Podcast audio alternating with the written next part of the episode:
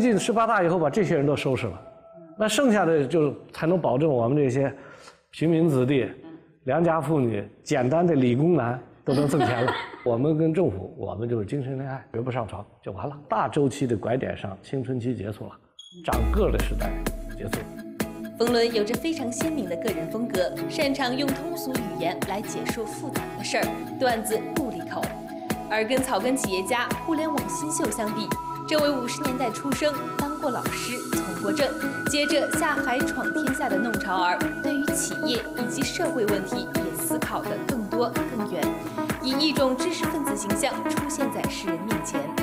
冯仑是怎样看待中国企业家群体的成长以及民营经济的环境？如何用冯氏幽默细说如今的房地产市场及其未来走向？而他在分析政商关系的时候，又会这么说：“靠山就是火山。”因为你原先是一个呃，是一个学者和思考者的身份，然后下海了，不可能停止你的思索。那这么多年，你的这么多朋友走在不同的道路上，有不同的发展，甚至是不同的命运啊！我这还是想问问你，就是怎么看待这个中国到现在为止的这种？企业家群体的成长啊，还有这个民营经济的环境啊这一块。十八大以来，我说有三件事特别重要。第一件事，工商局注册的人越来越多了。现在工商局注册都排不上队，注册公司门槛低了，就创业的人越来越多了嘛，那肯定是民营企业大家有信心呢。第二一个呢，公务员考试。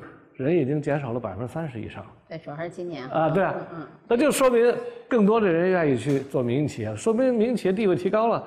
第三一件事儿你发现没有？简单人都可以挣钱了。早期你知道民营企业谁能挣钱呢？胆大的、有关系的。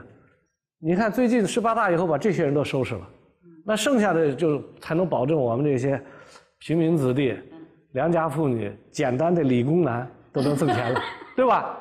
复杂人都把他就以前是那些人才能挣钱，现在你看你写个软件弄个滴滴打车也能挣钱，开个餐馆是吧？是不是雕爷牛腩他也能挣钱？另外呢，你比如郭敬明一身缺点，至少按照传统意识形态，郭敬明、韩寒这都是有很多缺点的人，又不高大上，也不谈伟大理想，但社会都很包容，也都挣钱了。小时代都卖到一十个亿了，对吧？而且社会呢，你编个软件，连大姨妈都编成软件都挣钱了。对吧？这事儿你要按照过去的说，这忒不伦不类了。这事儿，你看看，简单的人、有创意的人，哪怕有点缺点，但是能够给社会带来，哎，一种清新气象，哎，代表一个年轻人的一个未来的一个个性发展的，这些都能够发展。我觉得新人的机会是显得比较多，但是呢，已经成功的企业家，我们现在看到的各种担忧啊、埋怨，也还是可以看到。那这是好现象。它横向比较的结果不是。你岁数大，你经历事儿多，然后你想的事儿多，担忧一点，这是对的。你不能二十岁就开始担忧啊，二十岁全是梦想，摔个跟头都觉得可以捡到钱，这不担忧。然后这些担忧的，相对说经历复杂一点、年龄大点、看得多点的，他担忧也是一种责任感的表现。那你觉得现在有主要担忧是应该是什么呢？对你们民营企业，它主要还是有一个基本的一个取向，非常简单。第一个，财产的安全呢，因为你二十岁刚开始做编个软件，还没挣太多钱呢，所以他只是考虑机会。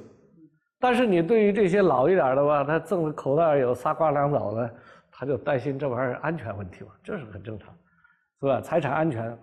第二一个呢，担心的呢，当然相关的。市场的公平竞争是不是得到法律的保护？是偶尔恩赐的呢，还是法律已经给了一个非常明确的一个空间，能够保护你他进入某些行业和不进入某些行业做什么事情规则清楚不清楚？现在有一相当一部分人，他们把这个资金布局到海外，当然是看到海外的机会，但是是不是也有这个这种担心在内？这部分人他有一些考虑，把这些呃资产孩子。啊，送到境外去工作、受教育，那么有这些因素，但是其实还有一个因素，我觉得大家大可不必担心，就是真的是全球化了，在哪儿住，钱在哪儿去，没有原来的想象那么复杂。我前两天碰到我一朋友，他就带着老婆孩子在全世界哪儿都租房住，这儿租几个月，那儿租几个月，他跟你前面说的担心没太大关系啊，他就是喜欢。换花样哈。啊，他说换花样，他就住着玩呗，对吧？而且小孩可以多旅游啊，多看。所以也就是说，我们现在有相当一部分属于全球化带来的生活方式的一种改变，以及投资方式的改变，以及财富的一个投资方式改变，越来越容易嘛。电脑一敲，钱就出去了，就买了境外的一个产品。所以在这种情况下呢，我们不要把这种所谓企业家在海外做点投资啊，什么做点教育啊，呃，就偶尔住在海外，就认为是二三十年前那种针对我们现实有什么不满？没没什么不满，他可能很满意，但他也在国外住。在万通二十多年的发展中，冯仑一直有所坚守。一个政府官员曾对冯仑说：“我观察你们这么多年，发现你们老在河边站着，从没湿过鞋，总是拐个弯又回去了。”冯仑笑答：“只是听党的话而已。”呃，我注意到在你呢，首先你事实上是一个有不少客观上建立的政政府关系，或者是你早年的经历，使得你有很多体制内的朋友。二十年中，实际上你。跟官方实际上是保持一个比较清晰的距离，是由于你有意识的去保持，还是因为你不需要？我觉得是有意识的安排，因为我们当时发现呢，就是民营企业呢，其中我们当时讲了一句话，叫“靠山就是火山”。我当时在九五年把所有民营企业的故事我都看了一遍，就中国历史上的民营企业啊，当然我也总结了很多啊，看余下清啊，到荣毅仁呐怎么做啊。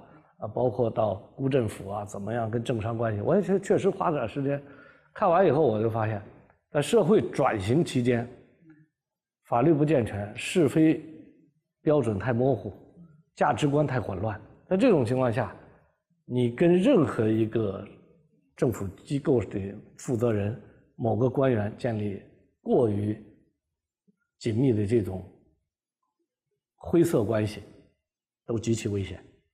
哎，所以我们就是说，我们开玩笑说，我们在市场里，我做夜总会里的处女，也就不管别人怎么说，我有底线。第二一个，我们跟政府，我们就是精神恋爱，哎，我们就绝不上床，就完了。但是那些被迫或者说是被迫去行贿或者被迫去做这些事情，他们是因为没有其他选择呢，还是因为他没有认识到这一点呢？其实我也在看，我那天也在讨论，跟一些朋友，发现很怪。这个民营企业的经历啊很有意思，但是民营企业里大概三部分人，在这个问题上的处理方法不一样。第一类就经验型的、草根型的，这一类的呢，基本上容易犯这种错误，因为他比较经验型嘛，他看别人送了个东西就得个好处，他就是看别人，不小心就上床了啊，不小心就上床，结果上床就扫黄了，这不就出事了？这是。其实挺多的。第二一种呢，像我们这样子从体制内出来的人呢，其实这一类人其实大部分还不犯这个错误。你仔细看，这个概率反而比较低。第三一类海归，海归犯的错误就更少，因为他们在西方受教育，法治环境下也熏陶，也大概知道做生意一套游戏规则，概率也比较低。所以其实就是民营企业这里边，也就是说。越是经验型，越是草根发展的，他容易呢，简单的去接受这种习惯或者别人给他的暗示，去做这个工作。当然，我相信呢，未来法治环境越来越好，现在反腐败越来越呃彻底、越坚决，把这些贪腐呢抑制住，把一些官员呢行为管住，那我相信大部分民营企业就越来越清楚，那。做事情的边界在哪里？呃，绝对的去减少这些呃权钱勾结的这些事情。还有，我注意到你这些年，你特别注意那个参与很多这个企业家组织的活动，包括企业家的会议、企业家自己的组织，像俱乐部这样的，或者是企业家的这个呃慈善性的机构啊。你是不是实际上作为一个早期的和比较成熟的企业家，也比较成功的企业家，你们对这种组织诉求是比较清晰的？呃，应该说我们这一类的企业家吧，他们会比较知道社会发展转型到一个阶段，企业家应该做的事情。一方面，帮助社会解决一些局部的社会的一些问题，你比如疾病的问题、教育的问题、救灾的问题，同时也使民营企业整体的形象和社会的主流能够更契合，更融入这个社会的主流的发展的趋势。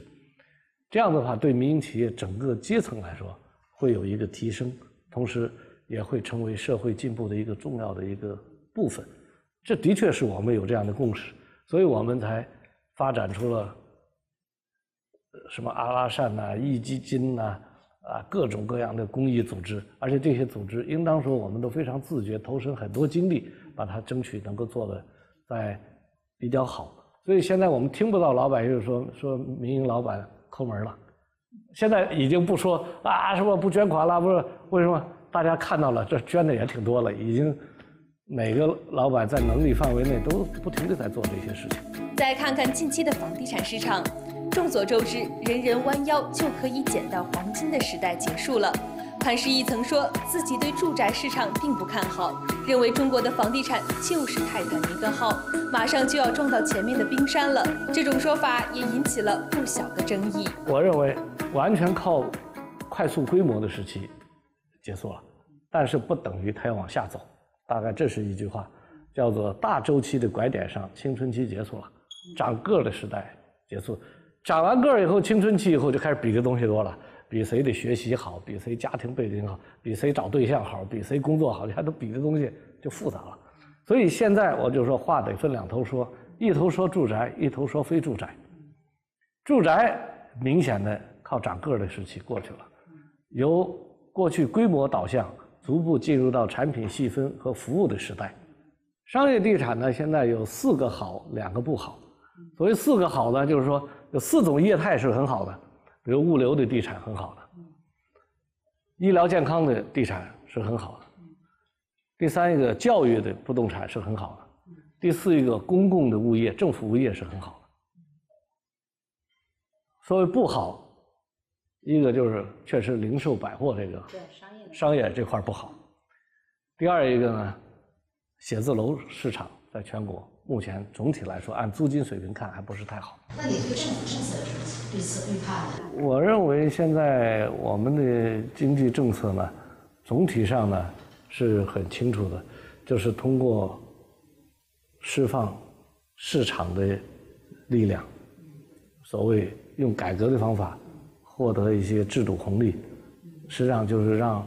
政企关系呢更简单，政府管的事儿更少，市场管的事儿更多，企业家发挥更大的作用，这是一个大的政策导向，啊，那么在这个政策导向下呢，实际上包括房地产十八大以来，其实一直，呃，政府采取的是比较，我认为实事求是的政策，就根据情况，反正按市场的话，如果市场紧了，你们愿意限购限购；如果市场出现一些呃阶段性的一些困难。那你愿意放开就放开。那你觉得现在应不应该放开呢？如果需求不足的地方，我相信政府自然会放开；如果供给过度的地方，啊，政府你放不放，反正都卖不出去，哎，就是这样。所以现在我觉得这个政策是这两年来房地产政策是史上最。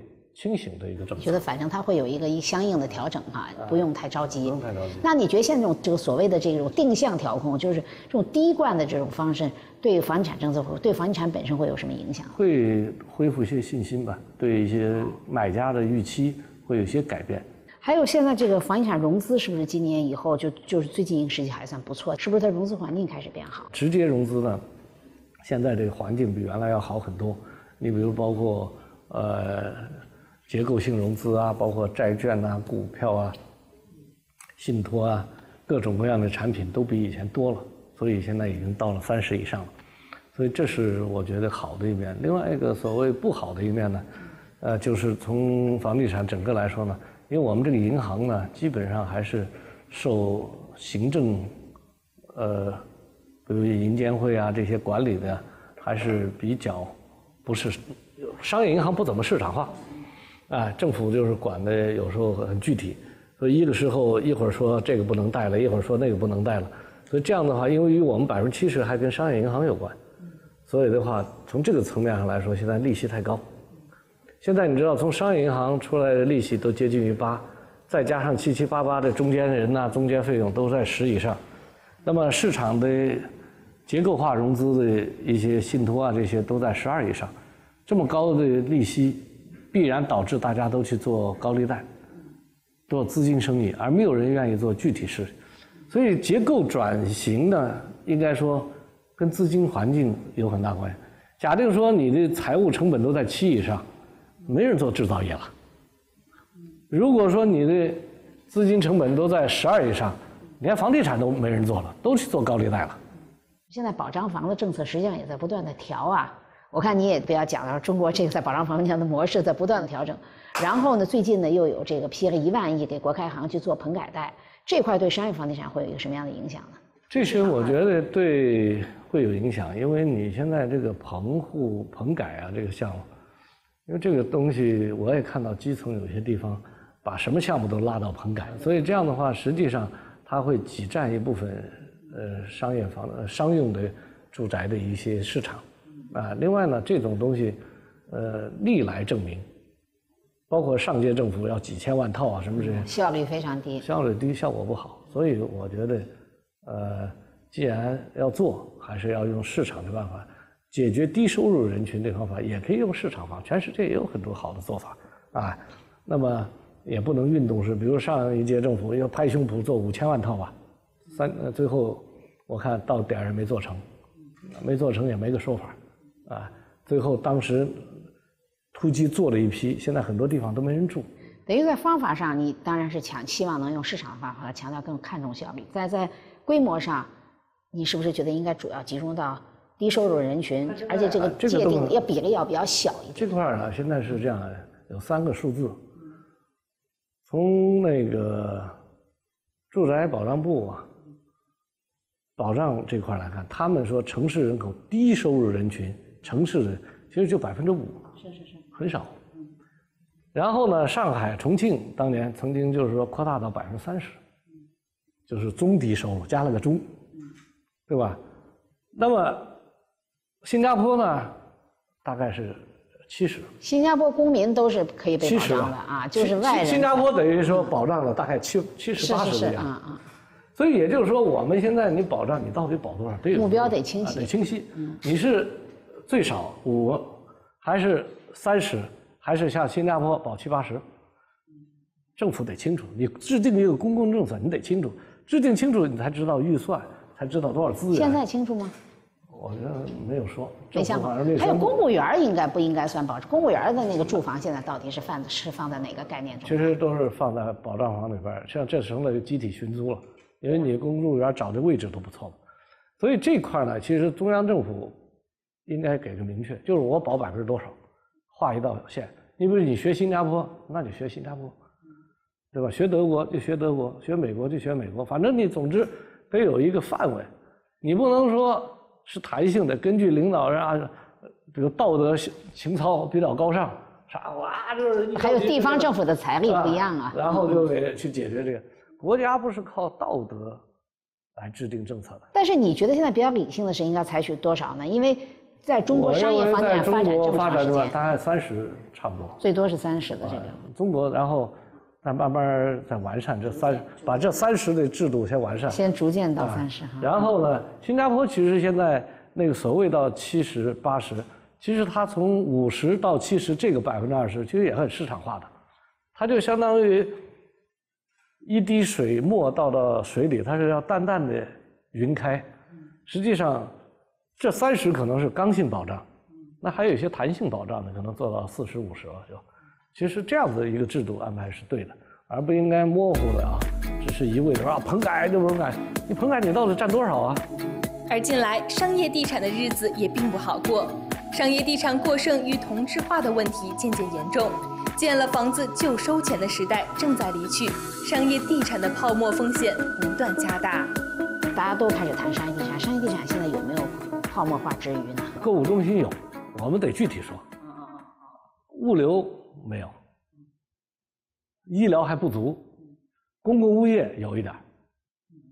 政府他妈拿平台的贷款，呃，政府平台贷款看，写字楼在局部市场是有的一些。二三线城市有些个别城市写字楼有点不好，还有现在这个一二线城市和三四线城市现在的分化比较明显，这种情况会长期继续呢，还是会？